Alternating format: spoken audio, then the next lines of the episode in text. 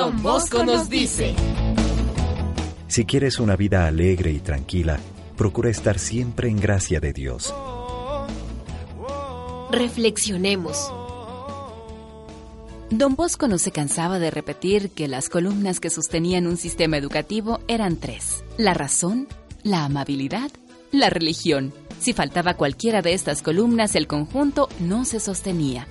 Vivir en gracia de Dios no significa otra cosa que ajustar la conducta de cada día a las normas que el Señor nos ha dejado, no solamente las prescripciones del Decálogo que pertenecen al Antiguo Testamento, sino también las enseñanzas del Evangelio que superan y perfeccionan los mandamientos. La preocupación de don Bosco por inculcar estos valores fue tan efectiva que entre sus primeros alumnos hubo un santo elevado al honor de los altares, Domingo Sabio.